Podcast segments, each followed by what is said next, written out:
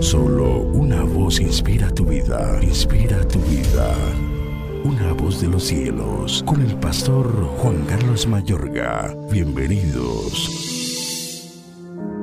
El espíritu de Jehová se apartó de Saúl y le atormentaba un espíritu malo de parte de Jehová. Primera de Samuel 16, 14. Aconteció al otro día que un espíritu malo de parte de Dios tomó a Saúl y él desvariaba en medio de la casa. David tocaba con su mano como los otros días y tenía Saúl la lanza en la mano. Y arrojó Saúl la lanza diciendo, enclavaré a David a la pared. Pero David lo evadió dos veces. Primera de Samuel 18, 10 al 11. Y el espíritu malo de parte de Jehová vino sobre Saúl, y estando sentado en su casa, tenía una lanza a mano mientras David estaba tocando. Primera de Samuel 19, 9.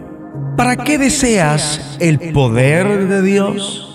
Vemos que Saúl, el hombre de Dios, debido a su desobediencia por orgulloso, a veces se vuelve irracional en su forma de pensar y en su conducta. Aún así, continúa buscando a Dios y nuevamente lleno del Espíritu de Dios. Algo particularmente extraño. En dos ocasiones recibe la llenura del Espíritu Santo con poder, algo parecido a lo que Jesús llama ser revestidos de poder para servir. Y como Saúl buscó a Dios y recibió poder para servir, debió buscar su poder o usar su poder para no pecar. Hoy, el cristiano promedio quiere poder para lucirse darse a conocer, más que para comportarse piadosamente, es decir, conducirse a la manera de Dios, agradándolo y que Dios sea conocido y glorificado por ello, pero como no buscan a Dios para tener dominio propio, por eso como Saúl tienen es demonio propio. Y en vez de templanza son templados en su forma de ser, es decir, de carácter recio, agresivo, que raya en lo violento en vez de uno sereno y tranquilo.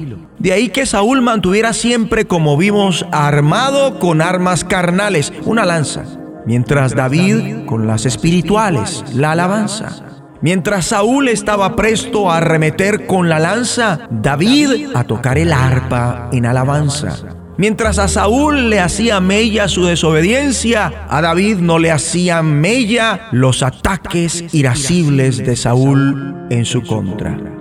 Entonces empieza su declive a causa del orgullo. Y el punto culminante llegó en el momento que el espíritu de Jehová se aparta de Saúl y un espíritu malo de parte de Dios lo atormenta.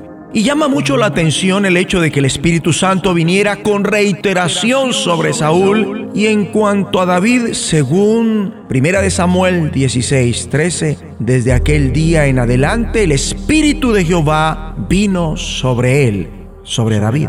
También el espíritu malo de parte de Jehová va y viene. En casos puntuales, su retirada se debe al ministerio musical que le brinda David tocando el arpa y cuyo resultado era, como está escrito en Primera de Samuel 16:23, Saúl tenía alivio y estaba mejor y el espíritu malo se apartaba de él, pese a lo cual esto no siempre funcionaba. En efecto, en otras dos ocasiones siguientes, la presencia y la música de David no hicieron más que alterar a Saúl y quizás al espíritu malo que tenía dentro, como leí en primer libro de Reyes 18, 19, versículo 9 también. Sin embargo, a pesar de todo, el Espíritu Santo vuelve sobre Saúl habilitándole para profetizar. Una vez más reitero que Saúl es un caso muy inusual. Lo cierto es, y ya lo veremos en el próximo programa, que Saúl no mejoró sino que empeoró. Y esto sin ninguna necesidad, pues tuvo de parte de Dios todo para ser cada vez mejor sin embargo, eligió, se inclinó por un carácter y prácticas que lo condujeron hacia un empeoramiento progresivo donde los demonios tuvieron fuerte injerencia. Oremos. Dios Padre, determinamos siempre acercarnos a ti, buscándote como ahora mismo lo hacemos, pidiéndote que nos des poder para tener el carácter que tú quieres en templanza y dominio propio de modo que te agrademos continuamente al sabernos conducir en todo, y esto para que tú seas conocido y glorificado por ello ahora y siempre, en el nombre de Jesús de Nazaret. De los cielos, escúchanos, será de bendición para tu vida. bendición para tu vida.